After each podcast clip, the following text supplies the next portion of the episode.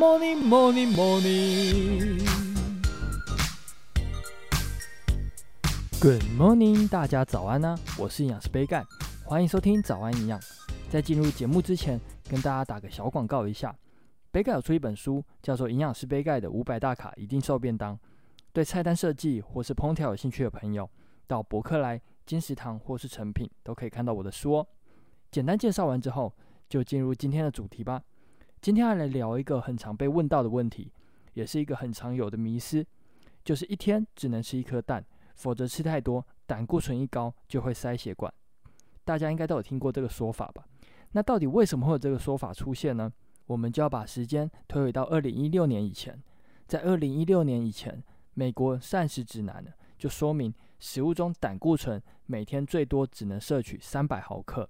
而当时杯盖还在学校读书的时候，老师们也是这样教：食物中的胆固醇必须要限制摄取量。否则啊，罹患心血管疾病的风险就会上升。而食物当中的胆固醇大多都是存在于肉类。不过有个食物胆固醇特别高，就是蛋。刚刚有提到，美国膳食指南说明每天胆固醇限制要在三百毫克以内。不过啊，光是一颗蛋，胆固醇含量就高达两百一十毫克。也就是说，吃两颗蛋，胆固醇上限就超标了。所以就有了一天只能吃一颗蛋的说法。不过，在二零一六年的时候，美国公布了膳食指南的第八版，在这个版本当中呢，把胆固醇三百毫克的上限删掉了。也就是说，在美国，胆固醇没有上限摄取量。那台湾来说呢，一百零七年国民饮食指南还是建议一般人每天吃一颗蛋就好。如果是有心血管疾病、脂肪肝或者是肥胖的人，就要控制蛋黄的摄取，每天应该要小于一颗蛋黄。那美国跟台湾为什么会有差异？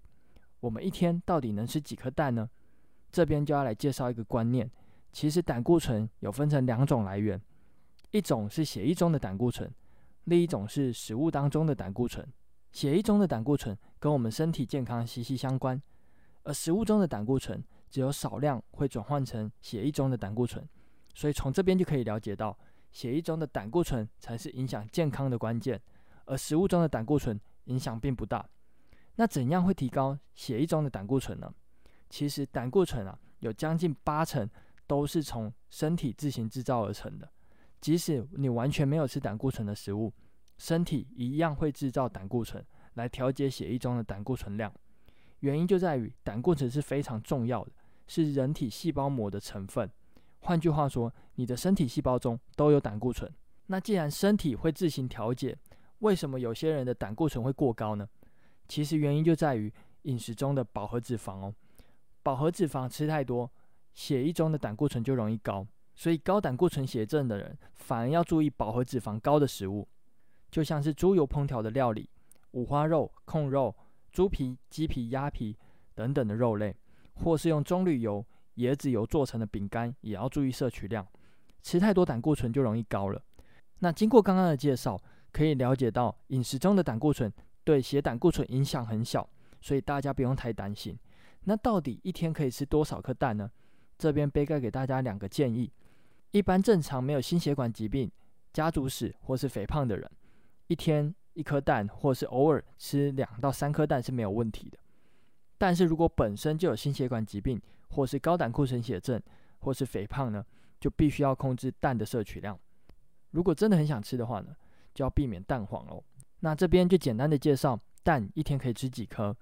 那底下呢会附上杯盖之前做的 YouTube 影片，有更详细的介绍蛋可以吃几颗。有兴趣的朋友可以去看看哦。那最后再打一次广告，杯盖的新书《营养师杯盖的五百大卡一定瘦便当》，对菜单设计或是烹调有兴趣的朋友，到博客来、金石堂或是成品都可以看到我的书哦。那今天早安养就到这边喽。有任何问题或是鼓励，都欢迎在底下留言。也别忘了给五颗星哦！最后，祝大家有个美好的一天。